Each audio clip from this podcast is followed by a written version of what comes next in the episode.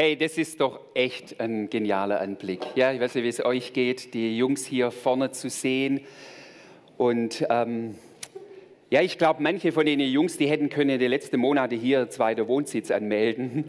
Mein Sohnemann hat immer eine Matratze im Auto, im Kofferraum, gesagt, falls mir nicht mehr reicht, rechtzeitig heimzukommen, übernachte ich halt hier in der Gemeinde. Also so verwoben und verbunden. Was wir gerade eben gesehen haben, ihr Lieben, das hat enorm viel mit unserem Thema zu tun, mit Vision. Wisst ihr, die Jungs machen nicht nur irgendwelche Knöpfchen drehen. Paulus hat es im, Schlu äh, Paul hat, hat es im Schluss auch gebetet. Sie drehen da nicht nur irgendwelche Knöpfchen, sondern sie sind Teil von etwas Größerem. Und ich glaube, das brauchen wir so sehr. Egal welche Jetzt spreche ich mal zuerst mal von Gemeinde, aber auch in unserem persönlichen Leben.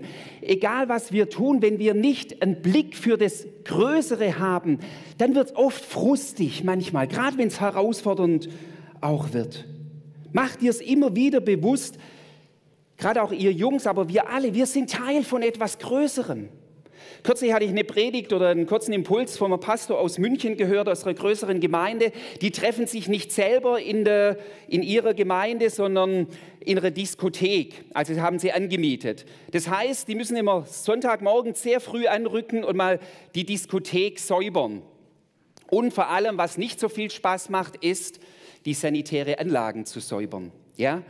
Und er da geht es auch in dieser Predigt geht es auch um Vision, um, um Teil von etwas Größerem zu sein. Und natürlich schreit da niemand gleich Hurra, wenn es darum geht, um Toiletten zu säubern. Aber dann erzählt er dann eine nette Story und sagt, da war eine junge Frau in ihrer Gemeinde, zum ersten Mal war im Worship, ist angesprochen worden von der Kraft des Heiligen Geistes, hat, ist berührt worden, musste aber raus, irgendwie mit sich und Gott alleine sein, ist dann raus und brauchte Stille. Und wo geht sie dann hin? Sie geht aufs Klo. Und dort, so berichtet sie wohl später, auf dem Klo hat sie ihr Leben Jesus übergeben.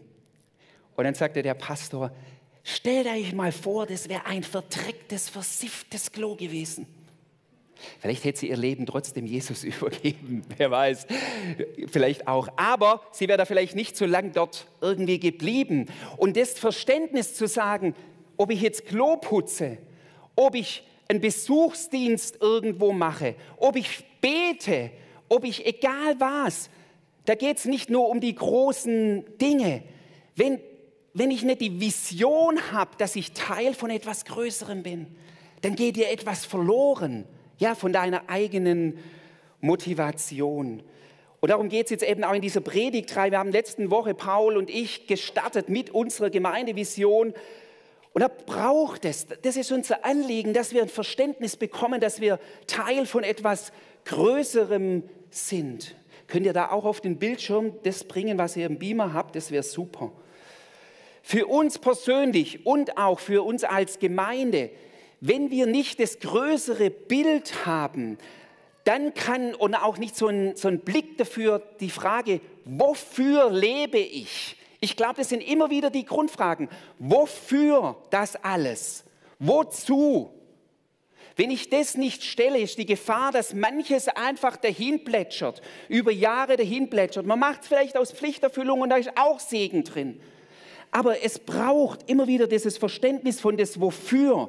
Und wisst ihr, in dem Punkt, so herausfordernd diese blöde Corona-Situation ist, schon seit zwei Jahren, so positiv sehe ich das darin. Das war ein Break für ganz viele. Und mit manchen, die ich rede, sagen manchmal, Günther, bah, ich weiß gar nicht, manchmal, wenn ich an Gemeinde denke, mir fehlt da vielleicht gar nicht so viel. Und dann schlucke ich zuerst mal ab, ich denke, da ist auch was Positives drin für uns alle, durch diesen Break sich ganz neu zu überlegen. Ich gehe nicht oder mache nur etwas aus Gewohnheit, weil ich es immer so mache, sondern ich setze mich noch mal ganz neu auseinander mit dem Wozu oder Wofür oder mit dem Warum ich musste selber für mich immer wieder auch als Pastor genauso die sagen, Günther, warum mache ich das? Was ist mein Anliegen?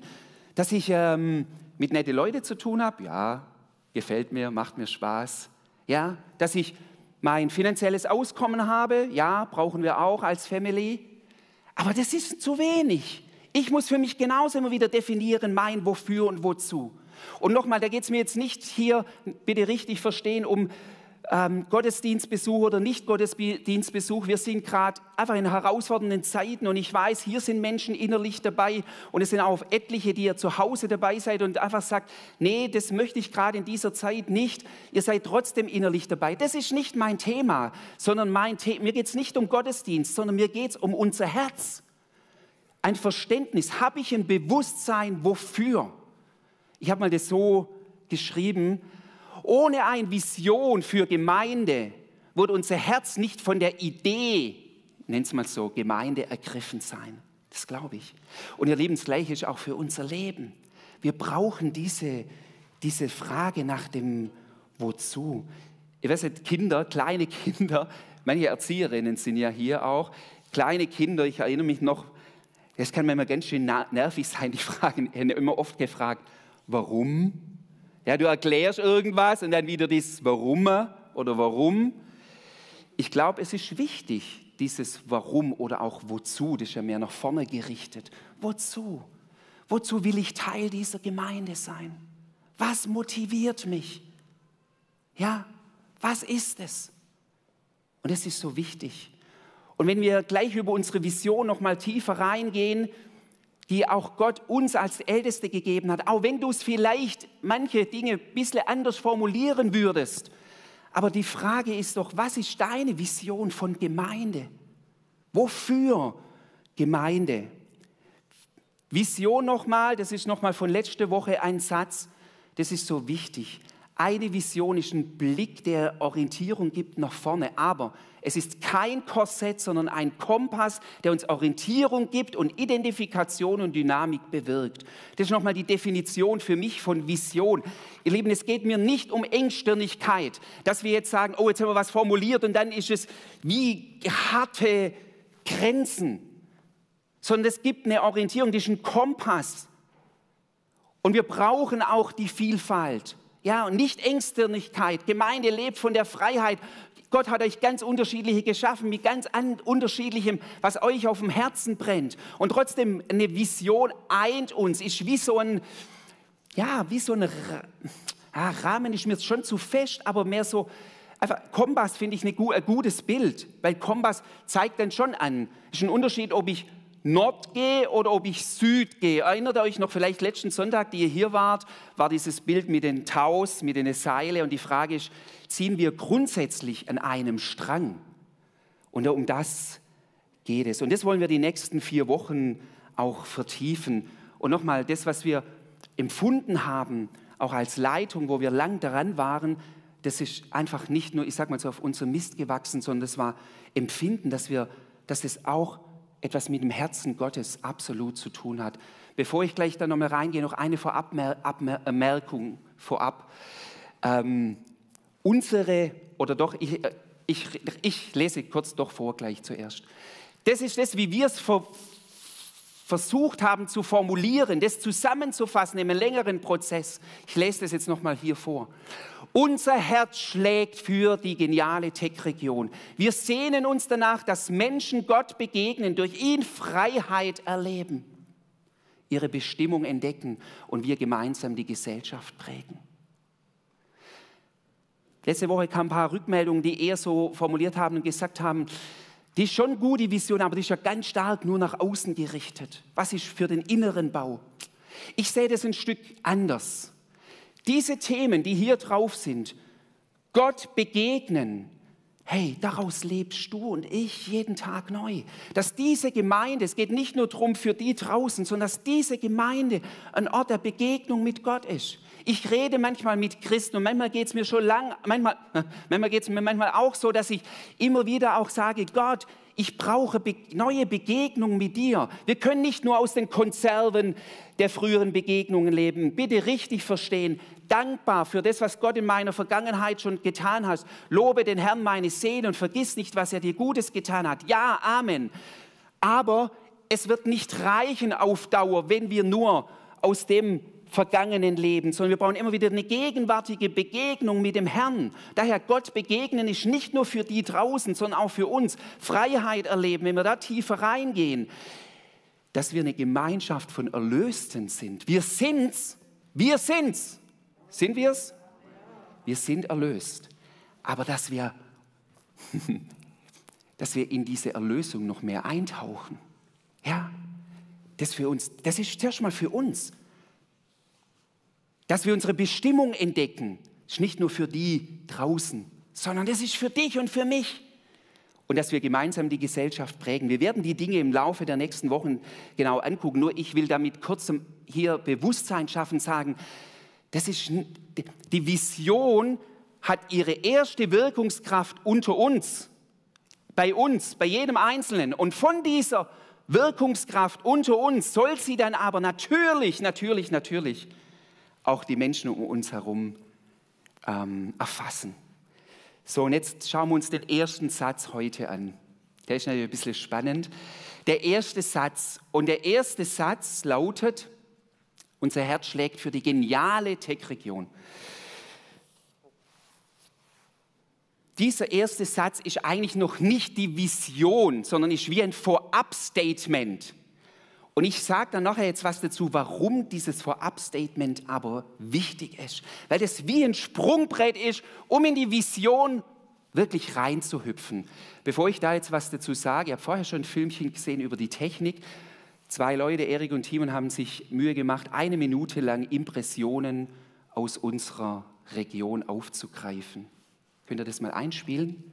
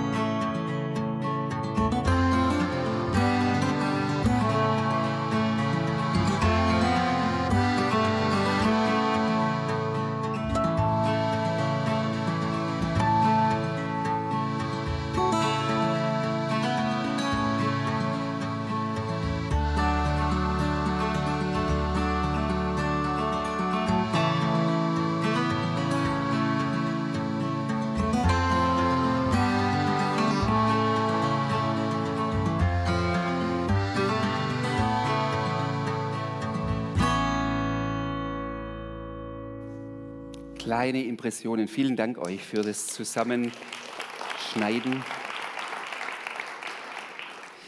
Wisst ihr, die Region ist wunderbar, aber es geht nicht zuerst um Wiesen, Wälder oder um sonst was, sondern es geht um die Menschen, die hier wohnen. Und lass mich hier noch einen Satz sagen. Wir wissen, dass auch Menschen, die sich jetzt vielleicht nicht direkt der Tech-Region zugehörig fühlen, auch Teil dieser Gemeinschaft und Gemeinde sind. Hey, das geht nicht um eine Begre oder Eingrenzung. Es geht zuerst mal uns um eine Verortung.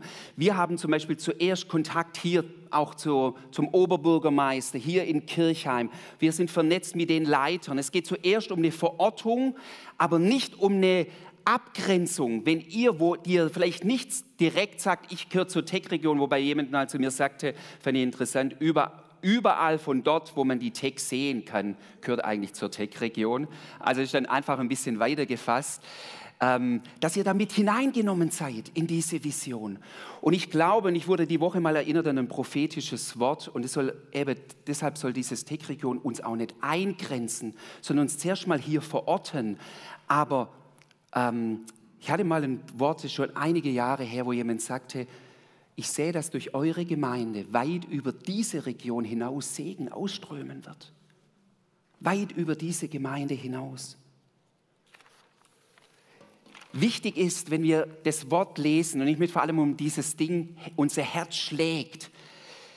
Wenn uns für uns unser Herz für etwas schlägt, ich weiß jetzt nicht zum Beispiel für ein Hobby oder für, weiß nicht, was, für was du sagen würdest, wenn man dich jetzt ein Interview machen würde, für was schlägt dein Herz? Was da für Antworten kämen. Wenn dein Herz für etwas schlägt, dann ist es doch so, dass man möchte für das, was mein Herz schlägt, dass das etwas Segensvolles ist, dass da drin etwas Positives aufwächst. Und wenn mein Herz schlägt für etwas, dann motiviert mich das auch. Ich wurde erinnert in der Vorbereitung, ihr sitzt jetzt gerade hier vorne, Hermann Ruth ähm, und auch Horst, die vor ein paar Wochen hier vorne wart. Ihr habt von der Trucker Church berichtet und habt davon berichtet, wie ihr dahin geht und den Truckerfahrer einfach Wertschätzung, Liebe, etwas von der, von der Hoffnung, die ihr in Gott habt, weitergebt. Und man hat gemerkt, ihr macht es nicht, weil man es halt muss, sondern die Beweggrund war der Herzschlag für diese Menschen, die in ganz herausfordernden Lebenssituationen sind. Es geht immer wieder um unser Herzschlag. Wisst ihr, Pflichtbewusstsein alleine reicht nicht aus. Und ich glaube, dass Gott unseren Herzschlag entzünden möchte, zuerst mal auch für diese Region. Wie gesagt, ich fasse das gern auch ein Stück da drin auch weiter. Dass Gott uns einen Herzschlag gibt. Und worin ist dieser Herzschlag begründet? In seinem eigenen Herzschlag. Alles, was Gott in dieser Welt tut, ist darin begründet, dass er nicht aus Pflichtbewusstsein dieser Welt Gutes tut. Nein, nein, nein, nein. Er tut es aus dieser Motivation heraus des Herzschlags, der Liebe. Es gibt einen mit der bekannteste Vers. Und er fasst es so genial zusammen. Und ich habe diesen Vers kürzlich mal wieder gehört oder mir angeguckt. Johannes 3, Vers 16. Wisst ihr, in welcher Situation Jesus diesen Vers sagt? Ich glaube, ich habe schon mal er erzählt, wir gucken immer wieder Sonntagabends. Ich kann es echt empfehlen, da mache ich gern dafür Werbung. Es gibt so diese neue Jesus-Verfilmung Chosen. Vielleicht haben das manche schon, ähm, kennen das. Es lohnt sich absolut, wo Inhalte des Evangeliums, aber auch so viel vom Herzen dieses Jesus transportiert wird.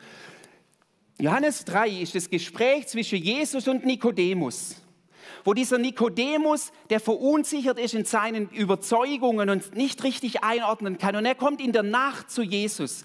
Und dann wird es so genial dargestellt in diesem Film. Ähm, die zwei sitzen am Tisch und Jesus guckt dem Nikodemus in die Augen. Hey, das ist ganz anders, wenn du sagst, also hat Gott die Welt geliebt, dass er seinen einzigen Sohn dahingab und alle, ja, die in den Glauben nicht verloren gehen, sondern ein ewiges Leben haben. Jesus schaut dem Nikodemus in die Augen und sagt Nikodemus, Gott hat seinen Sohn gesandt aus Liebe. Das ist das Warum. Wozu? Wir reden über Vision, damit sie nicht verloren gehen, nicht an dem vorbeigehen, sondern ewiges Leben haben. Und er guckt diesen Nikodemus an und in dem kommen Tränen. Also hat Gott die Welt geliebt. Sein Herz schlägt für die ganze Welt, für jede Nation, besonders sein Herz schlägt auch für Israel, ganz besonders, aber für jede Nation. Wisst ihr, unser Herz, dein und mein Herz ist zu klein, um für die ganze Welt zu schlagen. Müssen wir auch nicht. Müssen wir auch nicht. Aber unser Herz soll schlagen für den Ort, wo wir leben, wo wir berufen sind. Die Frage, die wir uns stellen müssen, ist, dass ich hier lebe, wo ich lebe, ist es Zufall oder glaube ich, da hat Gott was gemanagt? Das ist eine entscheidende Frage. Lebe ich nur hier, weil es halt hier in der Region einen guten Job für mich gegeben hat? Mag vielleicht sehr wohl ein Grund sein, dass du hierher gezogen bist. Oder lebe ich nur hier, weil vielleicht Familie hier lebt oder weil ich hierher geheiratet habe? Mag vielleicht ein Grund sein. Oder lebe ich hier, weil ich hier geboren bin und halt hier aufgewachsen bin? Mag ein Grund sein.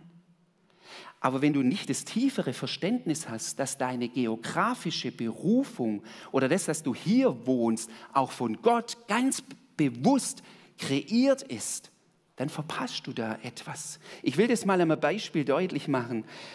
Vor circa vier Jahren habe ich ein Gespräch mit einem jungen Ehepaar hier gehabt aus unserer Gemeinde. Und sie haben mir berichtet und gesagt, sie haben jetzt eine Gemeinde gefunden, die ist so fast eine Stunde entfernt von hier. Und das ist so genial und haben geschwärmt von der Gemeinde. Und ich habe einfach gemerkt, ja, das leuchtet in ihren Augen. Und sie sagen, haben dann gesagt, sie wollen sich gern dieser Gemeinde irgendwie anschließen. Dann habe ich sie so angeguckt und es ihnen zugehört und dachte ich, oder ich habe es ihnen auch gesagt, gesagt, wisst ihr, Das hört sich so super an. Und vielleicht hat die EFG Kirchheim noch ein paar Baustellen mehr als die Gemeinde, wobei, Klammer auf, jede Gemeinde ihre Baustellen hat. Aber ganz ehrlich, wenn ich es euch so sagen darf, das in dem Ort eine Stunde irgendwo entfernt, das berührt nicht mein Herz, was dort geschieht. Hoffentlich geschieht da ganz viel. Ja, ich will das nicht ein, hoffentlich erleben die ganz viel Segen. Aber was dort, wie jemand mal so gesagt hat, kennt ihr den Ausspruch, wie wenn in China ein Reissack umfällt, das wäre jetzt so extrem, aber das, das, das, das berührt nicht mein Herz und eines sehe ich immer wieder auch so, wenn ich immer wieder von Orte lese, dort, bang, hier ist der Heilige Geist, hier ist Feuer, hier ist Ding, dann finde ich das klasse und ich war auch schon mal in Orte und fahre auch gerne wohin. Aber mir ist es zu wenig, nur zu hören, dort und dort und dort, sondern ich will es hier. Wir sind hier. Und das ist so dieser Herzschlag, berufen für hier. Und deshalb nehmt dieses mit. Wir haben nicht nur eine grundsätzliche, sondern auch eine geografische Berufung. Wir haben nicht nur eine grundsätzliche, das nenne ich mal grundsätzliche, dieses Licht und Salz sein, ja, soll man überall sein, aber wir haben spezifisch eine geografische. Wer von euch stand schon mal auf dem Breitenstein oben? Oh, ganz, ganz viele. Wir waren immer wieder auch mal im Sommer im Gebet oben, Gebetszeiten auf dem Breitenstein. Wir müssen es im Frühjahr mal wieder machen. Wenn du da oben bist, und wie gesagt, das sieht man auch weiter als jetzt nur das Verbreitungsgebiet des Techboden, da stehst du oben und du siehst diese Region. Und ich weiß nicht, wie es euch geht, es macht was mit mir. Diesen geistlichen Blick, eben jetzt nicht nur schönen Sonnenuntergang zu sehen, sondern im Geist die Menschen zu sehen, die hier wohnen, in dieser Region. Ihr Lieben, ihr, Lieben, ihr habt mir es angewohnt, wir sind berufen zu segnen, zu beten. Ich habe mir es angewohnt, jeden Morgen, fast, Klammer auf, fast jeden Morgen. Jetzt wohnen wir eben im vierten Stock oben und haben einen Balkon und ich trete immer heraus, ganz häufig, mache Balkontür auf, jeden Morgen, atme zuerst mal frische Luft ein, das tut so gut. Da sagt, oh Heiliger Geist, danke jetzt für die Frische. Du bist auch der Ruach Gottes. Ich empfange das zuerst mal und dann mache ich das und strecke Hände aus. Oh, dann muss ich gucken, oh, auf dem Nachbarbalkon steht jemand, oh, da, da läuft jemand. Aber egal, da denke ich, ist doch mir egal. Ich strecke meine Hände aus und sage, Herr, ich segne diese Stadt und ich segne diese Region, dass sie deine Herrlichkeit wahrnimmt oder was auch immer mir der Geist in dem Sinn eingibt. Ich versuche das jeden Morgen. Was glaubt ihr, was passieren würde, wenn 500 Leute oder 1000 auch aus anderen Gemeinden jeden Morgen diese Stadt, diese Region segnen würden, Segen aussprechen würden? Jetzt will ich noch ganz kurz in eine biblische Geschichte mit euch eintauchen. Nur noch mal als Verständnis, weil da ein Aspekt so deutlich rauskommt. Nur ganz kurz in diese biblische Geschichte. Jetzt habe ich zu schnell geklickt, egal. Wir schreiben das Jahr 446 vor Christus. Wir sind auf der Burg Susa. Soll ich euch fragen, wisst ihr schon, von wem ich rede? Hier steht's. Es geht um Nehemia. Nehemia war ein jüdischer Mann, und er hatte ganz hohe Stellung, Mundschenk war er des Königs, ähm, des Perserkönigs. Und es war so, dass in der Zeit 446, ihr wisst, manche wissen das, das jüdische Volk ist ins Exil gekommen, 70 Jahre Exil. Dann durften einige wieder zurückgehen, aber manche sind auch in früher, eigentlich sind sie in, oder ins Exil gekommen durch, durch Babylon. Dann hat, haben die Perser die Babylonier besiegt. Jetzt ist Perserherrschaft. Und manche sind zurück in die Heimat, manche sind da geblieben und haben sich da irgendwie eher verwurzelt. Und Nehemia ist eben Mundschenk des Königs, hat eine gehobene Stellung. Und dann lesen wir, ich lese es mal vor, ähm, er hat eine tolle Versorgung, ähm, ihm geht's gut. Und dann bekam er eine Nachricht. Da bekam ich Besuch von Hanania, Hanani, einem meiner Brüder und einigen Männern aus Juda. Ich erkundigte mich nach den Juden, welche die Gefangenschaft überlebt hatten, und fragte nach Jerusalem. Sie antworteten mir, die Leute, die in der Provinz Juda zurückgekehrt sind, leben in großer Not und Bedrängnis. Die Stadtmauer von Jerusalem liegt noch in Trümmern und die Stadttore sind verbrannt. Als ich das hörte, setzte ich mich nieder, weinte, tagelang trauerte ich, fastete und betete zu dem Gott des Himmels. Was hat diese Story damit zu tun, dass unser Herz für die Region schlägt? Was entdecken wir hier am Herzen von Nehemia? Nehemia war weit weg seiner Heimat, aber er, er wusste, eigentlich gehört er dorthin. Das ist im Grunde genommen sein Platz. Sein Bruder kommt zurück, der war dort eben wahrscheinlich ein paar Jahre, kommt zurück, er war in Juda, in Jerusalem und dann erzählt er ihm, wie es um Jerusalem steht. Stadtmauer liegt alles noch da nieder. Die Stadttore sind verbrannt, sie sind schutzlos ausgeliefert den Feinden. Es kann kein richtiges Leben letztendlich in Jerusalem entstehen. Es ist eine Trümmerlandschaft. Wie hätte Nehemia reagieren können? Er hätte können sagen, ach Mann, ist das eine schlimme Nachricht. Komm Bruder, ich hole einen Tropfen guten Wein aus dem Weinkeller vom König. Ja? Und dann lassen wir es uns gut gehen. Aber wir sehen hier etwas, wenn wir über Herzschlag reden. Der Herzschlag, das ist das, was Gott in uns neu entzünden möchte. Wir sehen das bei Nehemia. Und von ihm heißt es, er weinte, musste sich setzen, trauerte, fastete und betete. Und er hat sehr genau hingehört, was die berichtet haben. Ich habe nochmal nachgeguckt im hebräischen Text, wo es heißt, er hörte. Das, da gibt es zwei Worte im hebräischen Hören. Das ist mehr das normale Hören und das Schma, das Hören. Vielleicht kennt ihr das Schma Israel. Das ist das hebräische Bekenntnis, wo Gott aufruft, Israel, höre zu, ganz genau zu. Nehemia macht dieses Schma, also er hört ganz genau hin. Und dann ist seine Reaktion, und das seht ihr hier, er trauert, es berührt ihn, das Schicksal seines Volkes. Er identifiziert sich mit seinem Volk. Er möchte, und es berührt ihn, er möchte, dass Jerusalem nicht da niederliegt, sondern wieder aufblüht. Leute, ich glaube das zutiefst. Die Tech-Region liegt jetzt nicht trümmermäßig da nieder, aber geistlich, wie es manchmal in Familien aussieht, wie Hoffnungslosigkeit da ist, wie Gottesferne auch da ist, da liegt manches auch in Trümmer. Und wenn von Nehemiah heißt, er schma, er hatte genau hingehört. Ich glaube, das erste Zeichen, wenn dein Herz neu bewegt ist, ist genau hinzuhören. Die Frage ist, wie liest du den Techboten, den Lokalteil oder welche Zeitung auch immer du da liest? Wie lesen wir das?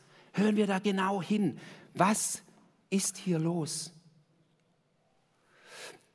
Und in diesem Vers 1, Vers 6b, da heißt es dann von Nehemiah, Tag und Nacht bitte ich dich für die Israeliten, deine Diener, und bekenne dir ihre Sünden, mit denen wir gegen dich schuldig geworden sind. Auch meine Familie und ich haben gesündigt. Mein Thema ist jetzt nicht Theologie, das ist ein anderes Thema über stellvertretende Buße, Sünde, Bekenntnis und so weiter. Mir geht es, dass wir kurz Acht haben auf das Herz des Nehemias. Was lest ihr aus diesem heraus? Wenn Nehemia die Schuld bekennt und dann sagt er aber auch noch, ich bekenne dir, die, was die Israeliten, und dann plötzlich geht es über in denen, und da genau hingucken, mit denen wir gegen dich schuldig geworden sind. Auch meine Familie und ich haben gesündigt. Nehemia hat nicht ein distanziertes Verhältnis zu seinem Volk, sondern er sieht sich als Teil des Volkes. Er identifiziert sich mit seinem Volk. Ich glaube, wir können diese Region nicht verändern, wenn wir immer in dem Denken sind, wir hier drinnen und die da draußen, sondern wir sind hier mittendrin. Identifikation, das sehen wir hier. Der Schlüssel aus meiner Sicht ist Identifikation. Ich identifiziere mich als Bewohner dieser Region mit dem, wie es hier geht und freue mich an den Dingen, die gut laufen und leide mit an den Dingen, die weniger gut laufen. und Leute spüren, ob wir uns mit identifizieren. Alles beginnt mit diesem Herzschlag für Jerusalem. Und wir lesen dann in Nehemia 2 und weiter, wie dieser Herzschlag, dieses Berührtsein letztendlich in Nehemia eine Vision hervorgebracht hat, die lautete, ich will Jerusalem wieder aufbauen. Jerusalem soll wieder ein sicherer, blühender Ort werden. Über Herzschlag zur Vision. Wisst ihr, wir können die nächsten vier Sonntage reinhauen und erklären, was die Vision im Einzelnen bedeutet. Aber wenn es nicht verknüpft ist mit unserem eigenen Herzschlag, mit dieser Liebe zur Region, dann wird es verpuffen. Das sage ich so deutlich. Es braucht ein ganz neues Herzschlag für unsere wunderbare Region, in der wir leben. Ich schließe jetzt und ich bitte euch vom Worship-Team auch nach vorne zu kommen. Vielleicht sitzt du schon da und sagst, ja, ich habe diese, diesen Herzschlag für diese Region. Mir ist es mir ist es wichtig, dort wo ich lebe. Und ich will es noch kleiner runterbrechen. Den Herzschlag, wenn du in Dettingen lebst, der Herzschlag für die Dettinger. Wenn du in Omden lebst, die Herzschlag für die Omdemer. Wenn du auf den Filtern lebst, ja, dann der Herzschlag auch für die Filtern. Dort, wo du lebst, dieser Herzschlag für die Menschen, die hier in dieser Region sind. Und nochmal, vielleicht sitzen Einzelne hier, die schon diesen Herzschlag spüren, sagen, da ist schon was. Vielleicht beim einen oder anderen, der sagt, Günther, ich kämpfe so mit meinem eigenen Leben, da ist in meinem Herzen gar kein Raum. Gott sieht dich und er will dir helfen und tragen und will aber dennoch auch in deinem Herzen hier etwas entzünden. Nee, ich nenne das so, bitte richtig verstehen, eine Last geben. Last nicht als Druck, sondern wenn ich, wenn ich eine Last für etwas habe, dann trage ich mit, dann ist es mir ein absolutes Anliegen. Edmund, spielst du?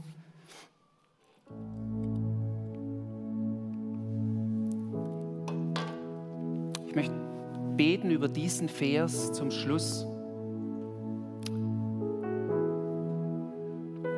Ich habe in meiner Bibellese diesen Vers noch gefunden und ich glaube, der macht etwas echt enorm deutlich. Paulus, sein Herz schlug für so vieles, für Jesus absolut. Sein Herz schlug für Gemeinde, für Evangelisation, dass Menschen Gott erkennen. Sein Herz schlug für seine jüdische Mit, mit, ähm, sein, mit sein Volk. Und sein Herz schlug eben für Gemeinde. Und in Korinth ging es manchmal hin und her. Und wenn ich sage, Gottes Herzschlag war immer die Motivation von Liebe. Und dann lesen, lesen wir hier von Paulus, wo er sagt, ich schrieb euch aus großer Bedrängnis und Angst des Herzens unter vielen Tränen, nicht damit ihr betrübt werdet. Also Paulus hat hier auch mit, mit dem mit den korinthischen Gemeinde Klartext geredet. Und dann am Schluss aber offenbart er seinen Herzschlag. Warum hat er das gemacht? Das war nicht ein distanziertes, oberlehrerhaftes Getue im Sinne von, jetzt sage ich euch mal, wie die Dinge laufen, sondern er sagt hier, damit ihr die Liebe erkennt, die ich besonders zu euch habe. Ihr Korinther, erkennt meinen Herzschlag, der hinter allem ist. Lass uns aufstehen, ich möchte mit uns beten.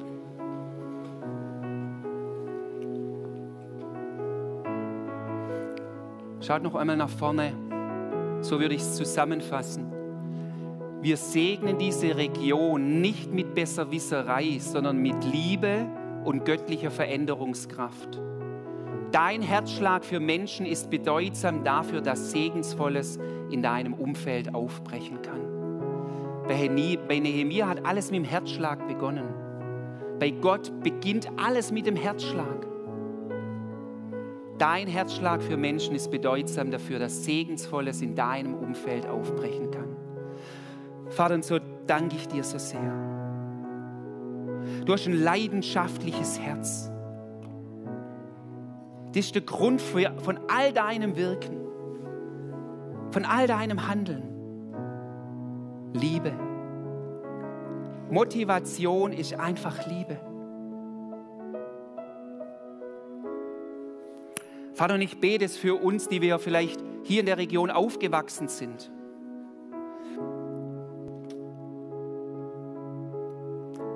Vielleicht auch für manche, die in dieser Region auch Schwieriges, Notvolles erlebt haben. Vielleicht überlegst du dir auch irgendwie, ich breche, glaube hier meine Zelte ab. Frag den Herrn, ob das wirklich dran ist.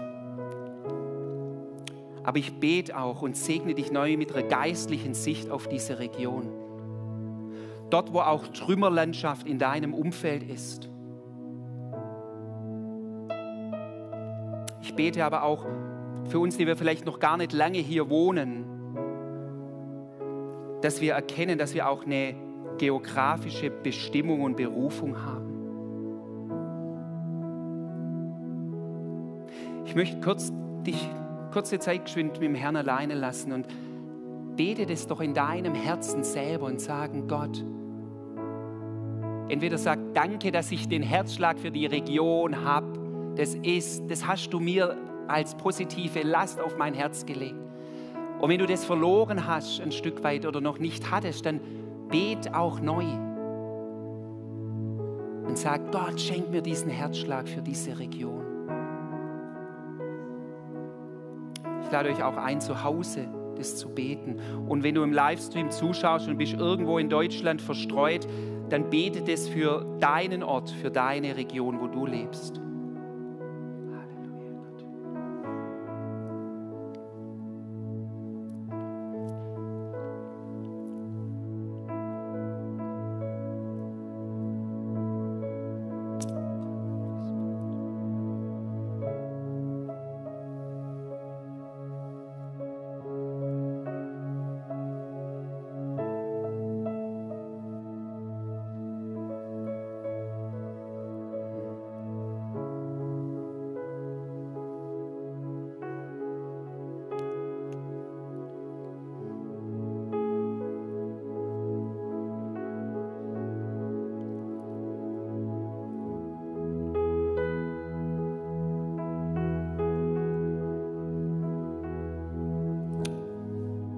Danke Gott, dass du alles gehört hast, was ausgesprochen worden ist.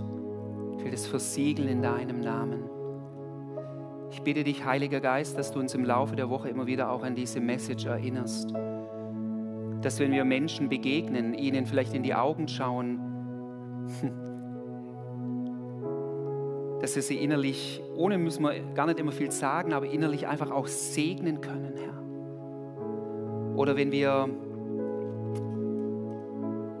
durch die Stadt laufen oder durch unser Dorf laufen. Herr, dass du uns da erinnerst an die Predigt, der Herzschlag für die Region. Darin segne ich jeden einzelnen von uns.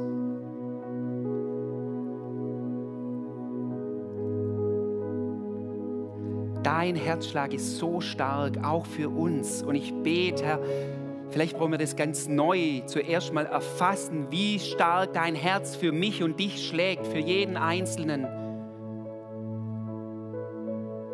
Niemand ist dir egal, Herr. Niemand. Und so segne ich uns als Gemeinde mit diesem göttlichen Herzschlag für die Menschen in unserer Region. Halleluja, Gott und leite uns in die nächsten Wochen weiter. Mein Gebet ist, dass diese Vision, pff, da ich gar keinen Bock, Herr, irgendwie, dass es nur wohlformulierte Worte sind, sondern dass es sich wirklich füllt mit dir, Geist Gottes. Dass es in unserem Inneren etwas sich einpflanzt und daraus gute Frucht auch entsteht. Für uns als Gemeinde zuerst, aber dann auch mit Wirkungskraft nach außen. Wir loben und preisen dich und du hast eine Vision für diese Region und du willst, dass dein Reich komme und dein Wille soll geschehen, wie im Himmel, so auf Erden, auch in dieser Region.